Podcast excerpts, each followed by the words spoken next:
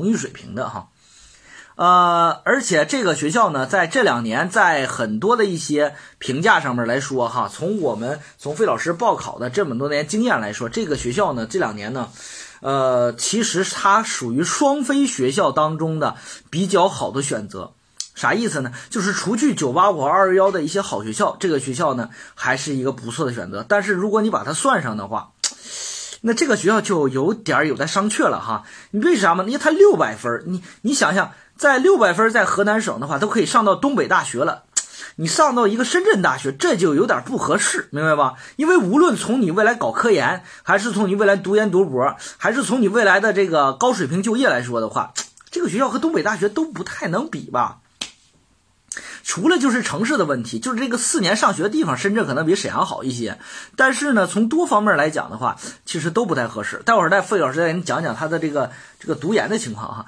呃，目前呢，这个学校呢，有的有的人老师问哈，这个学校它什么专业好？我选深圳大学，我学什么专业比较好一些？我们很多的一些家长和同学选择专业是往往听别人道听途说哈，一说深圳大学，哎，深圳大学计算机好，计算机好吗？对吧？不一定吧，对不对？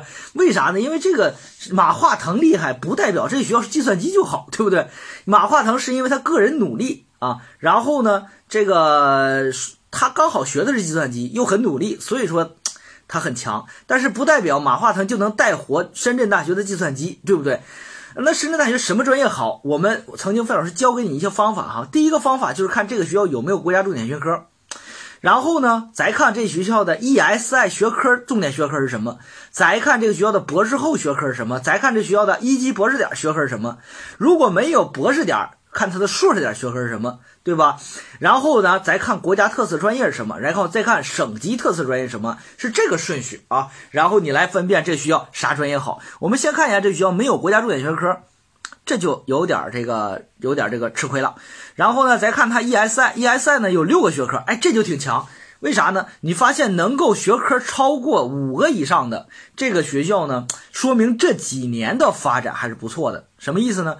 因为 ESI 呢是近几年全球对于各个学校的学科评定，这个是有和这个竞争力的，呃，有这样的一定参考性的。然后呢，这个学科呢，这说明呢，深圳大学能够综合六个学科，这说明深圳大学这两年在引制方面做得很好。为啥呢？带来学科评价的，一般来说呢，ESI 呢是全球呃评价体系。那评价体系它评价唯一的标准就是各个学校学科的这个呃论文引用量，这是它的一个重点。那么如果它能排进前百分之一，这就说明什么呢？这就说明这个学校该学科有好老师，这些老师的科研成果被不断的引用，所以他的学科能进入到 ESI 前百分之一。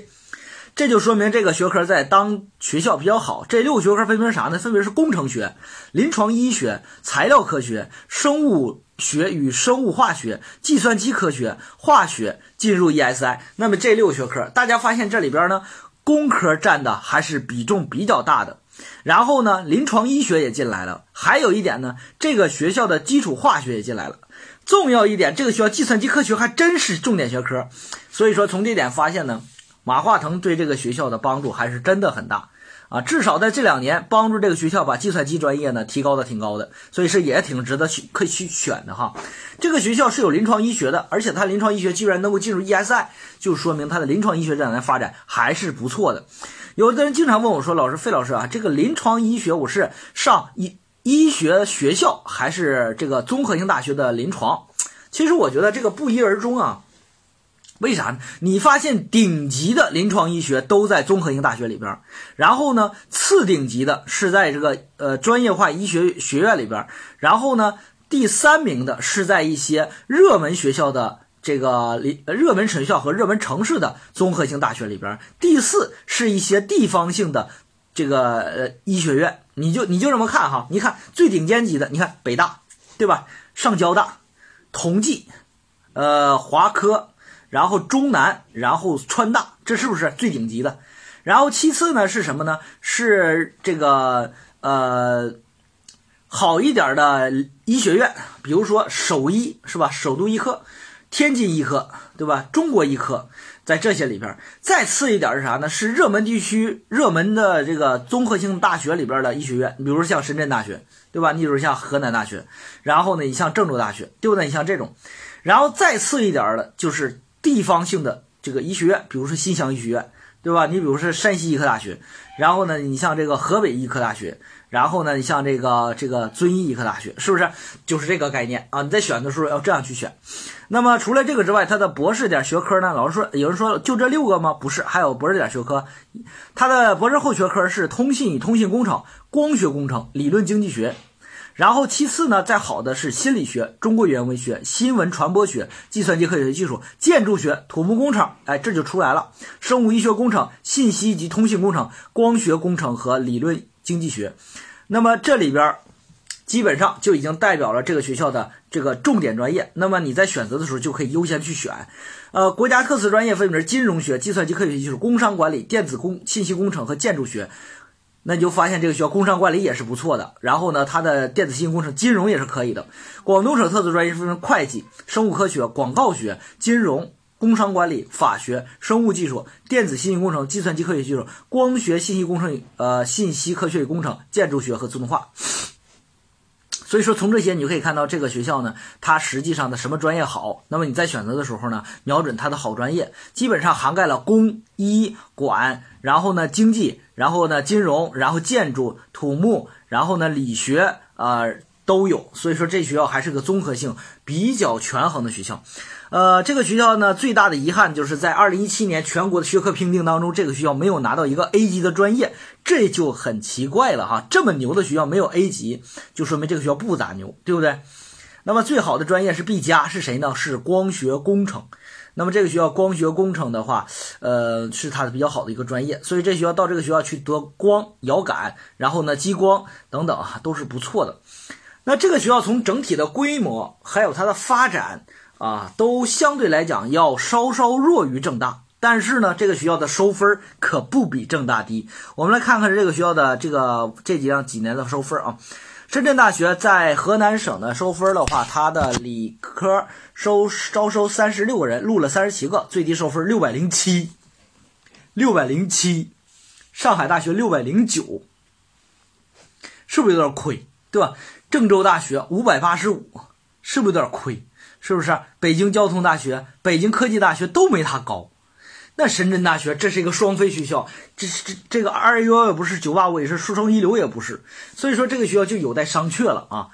那么它的文科是招十八个人，最后呢录了十九个人，投档线是五百九十五，郑大五百八十四，它五百九十五，这个就有点开玩笑了，是吧？所以说我觉得深圳大学呢，你在选择的时候，唯一它能够拼过正大的就是它的地理位置。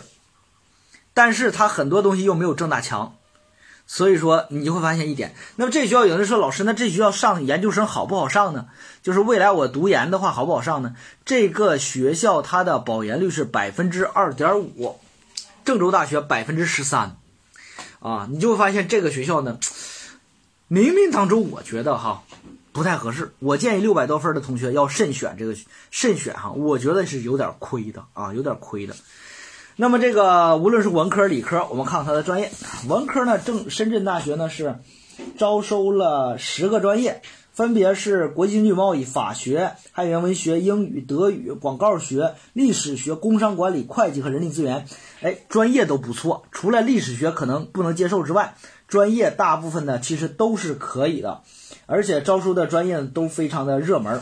那么，它的理科里招生专业呢就更多了。理科理科呢一共招收了是，嗯，十八个专业，呃，涵盖了金融、网络与新媒体、生物技术、统计学、机械、电子信息工程、电子科学技术、通信、光电、呃，计算机、土木工程、核工程及核技术。啊，这个要值得注意啊！它招收核工程、环境工程。他把最好的专业建筑学五年制和城乡规划，呃五年制拿进来了，那这个是值得报考的啊。临床医学招收两个人是五年制，然后呢药学招收一个人，电子商务招一个人，没有差专业，不用担心调剂的问题啊，这个专业都能接受。所以说深圳大学的专业还是不错的。那么整体来看，这个学校呢，如果说你未来是想在广东发展的，这个学校就业特别好。啊，特别好，因为毕竟很多同学其实在准备考研，但是最后有几个能考上，这不一定哈。百分之七十人最后还是要就业的。那么这个学校呢，就业还是相当棒的啊。你想在呃广东地区啊珠海地区就业，我觉得是值得选择的。然后呢，如果说你要是未来，哎，老师，我未来想读研读博，我想有更好的发展的话，我想未来呢以此为跳板进入到清华北大或者是 C 九院校的话，不太合适，因为它的保研率很低，百分之三都不到，而且这个学校的本身的这个科研实力就相对来讲比较弱。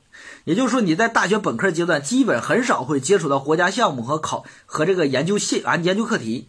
那这样来说的话，可能你的老师相对来讲的话，也不如一些985那么有水平。